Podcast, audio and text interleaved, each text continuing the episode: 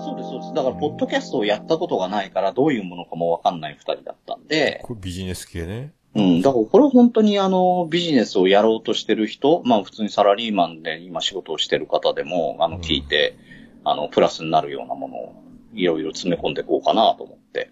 えー、またいろいろ考えますの。それこそ接客業ってなんだっていう話をしたりとか、コミュニケーションの取り方とか、うん、あの、友達とのコミュニケーションとかだけじゃなくて、あの、一対多数だったりとか、セミナーとしてやるときにどういう話し方だったりとかっていう、やっぱりね、あの、彼らも、だから、あの、まあ、3人で、メインは3人なんですけど、そこにゲスト寄ったりとか、これからしていこうと思ってるんですけど、うーん、えー企業家団体ボンドっていう、その代表のマッケンさん、マあとッケ、ンさん。うん。うん。あと本当に起業されている、あのーまあ、オーナーですよね。代表うのんバナさんっていう方と、ヘアサロンとかのお店を経営されてる方ですね。へうえ、もう、すごいね。考えたことないし、そういう経験がないけど、やっぱ結構経験じゃないですか。あのーうんおっさんなんかすごく、多分こっち側だと思うんですけど、うん。あの、理論武装ってすっごいバカバカしいなって思わないですかていうかもうほら、俺、あの、学歴コンプレックスだから、あの、何もう考えられんからもういいのよってなっちゃうんだよ。だかそうら。いや、僕もね、あの、学歴コンプレックスってあって、嘘だいや、あるあるある。だかうんら、僕、高校ってめちゃめちゃ落ちこぼれてるんですよ。ーへえ、まあ俺もすごい高校いたけどね。あの、おつみさんがいるぐらいの高校だから。いや、そこまで、あの、すごくないですよ。新聞賑わしちゃったりとかする学校だったんですよね。うん。へえ。うんで、そこで落ちこぼれたんですよ。あ、そこでだか落らち込んだ大学ギリギリまで行ってたんで、その中でもう、あの、就職選抜クラスだった。あ、俺もそうだ、就職コースに行ったもんね。そう、だから就職コースにいて、で、そこで地位というかね、あの、学歴じゃない方の地位に行って、先生俺大学行きてえよって言ったら、うん。誰言ってんだって言われたんです。ああ、え、え、東何言大っ、てんおだ前は俺は東大にう行かせてやるぞとかいう先生じゃなかったのそうやって言ってくれたのに行けたかもしれないけど、うーん。誰がどの口で言ってんだって言われて、へえそっからですよ。あ本気で大学行くわ、俺。あ、そこで行こうと思ったんだお。前ふざけんなよ、あー俺絶対大学行ってやるからなって言っへて、ーで、あの、1年失敗したんですよ、それでも。それで勉強したんだ。うん。うーんこれで1年間本気で勉強して、で、大学行って。勉強は俺は逃げて逃げて逃げ続けてきてるけどね。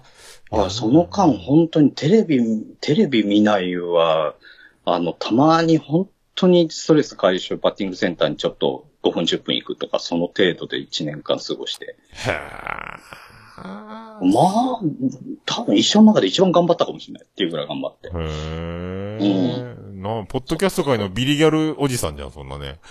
ね。すでごもいそねれ。、いや、ただね、あの、東大と行ったわけじゃない から。それでも二流、二流、自分で言うのもあれだけど。で、い受かった時に、うん。もうそれを誰に一番伝えてって、俺その担任の先生に伝えた。親じゃなくて。胸ぐらって掴ん言いで、ましたからねお合格数値顔にベタッと貼って。うそっか。ん。うん、だからなん、なんだろうな、もう反、反骨精神の塊でしたね。できないって言われたら、もうやるま、できるまでやる。ああ、まあ俺もいい。俺は勉強から逃げてきて、大学も行く気なかったし、で、うん進路の選択も、あの、就職コースと、あの、進学コースに2年だった選択するんだけど、うん。あの、女子が多い方はどっちだって言ったら文系就職コースだったから、じゃあそっちっつって、あの、何そっちはジョ、ジョクラができるぐらい女子が多いんだよ。だからそっち俺の方聞かに、れね。なかったですからね。あ、君はもうこっちに決まってるよね、みたいな。いや、聞か聞かれた、聞かれた。あの、なんかアンケートがあった。ああ、そうそうそう。俺もだから、うん。で、そのアンケートすらね、うんあの、読まずに捨てた感じだったんですよ。ははは、 なんどか、うで何、もいい何やぎさんかって話だな。うん、そっか。そうそう、知らない、こんなの。 でも、だから宿題とかも全く一切やらないし。だから、理、理系の進学コースか、文系の就職コースかみたいなの選ぶんだけど、理系の行けばうん男子クラスができるの、男が多いから、そ、うんそっちは、あの、嫌でも行っちゃいけないと思って、行かなかった。だから、ジ ョ、ジョクラができる女の子が溢れてる方に行こうと思ってね。うん。そしたら、おつみさんがいたのよ。あの、奇跡の合格をした男がね、頭の悪いなる高ほ校どに。ね。うんおバカさんだったもんねって言われてますうんそうそう。こいつ席替えもさせてもらえないぐらいなやつだからね。神セブンだったから。ある意味神セブンだった。そうそう。教託、 先生の手の届くとこしか、あ、そうそうそうそうそうそう。そうそうそう。うん。席替え権利を剥奪されてるからね。うんうん。ここ以外の席で席替え。そう。で、俺らはちゃんと席替えできたなんんだけてど。ね、なんだろう、理屈がないから、理論が覚わってないから、うーん。とにかくやってみなきゃわかんない。で、飲食、飲食業なんて本当そうじゃないですか。まあね。うんだから僕、あの、サラリーマンでやってて、サラリーマンで、あの、飲食業をやらせてもらってたんですね。ああ、はいはいはい。うん、だから合わせて5年間、い飲食の現場で働い、5年間で7年間か、おー働いてて。でもそれって、やっぱりなんかセミナーとかどうこうじゃないんですよね。なんか本読んでどうこうって学ぶもんじゃなくてう、んやっぱり現場で培ったものだ から、そうね。あの、パッと、パッとその退治した時にどんな人かっていうのがもうわそうわかるようになってくるからね。どう対処した方がいいのかね。そうそうそう。うで、んしかもそれって、あの、理屈じゃないじゃないですか。そうそうそうある程度理屈はあるんでしょうけど、ううん、ん。だってこの人の望んでるものはこれじゃないかもしれないし、あれじゃないかもしれない。だけど、あの、それを一瞬で測んなきゃいけない。そうなそれどうやって教えてくれんの、あれは現場に肌立つしかな肌感覚だよ。なんかちょっと面白いこと、一言かました方が良さそうなタイプと、ん真面目に即答でそのテンポだけね、作業性を欲しい人なのかとかもいろいろあるからね。そう。だから、うん最終的に僕もうクレーム要因でした よ。お店仕切お店仕切ってるって言っても、あの、もうお店はバイトさんがもうま、ね、まとめて回してくれるから、何もしなくていいや。うん。うん、もう何かあったら呼んでって言われあの、相当何かあった時に呼ばれるわけですよ。まあ、殺すぞぐらいの感じになっちゃってるところに飛び込んでいかなきゃいけないっていうね。まあね、あるよね。うん。そうもうちょっと前に呼べよ、こんなのっていう。そう、怒ってる人も、こいつは、に言うてもっていうか、ほら、あ、わかりそうだな、怒、怒らなくても大丈夫だ、みたいな風に、態度が変わることは変わるもんね。うんいや、もうどど、僕の中ではクレーム処理って、最終的にはこの人と友達になるでしたね。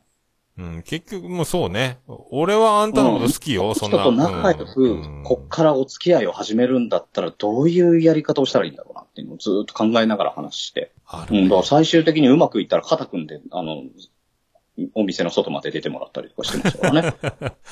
ううん、だからね、クレームがね、だんだん楽しくなってくる。確かにね。もうやったらもう何でもやっていいよ。もうその代わりなんか文句言われたら俺出るからいいよ言ってって。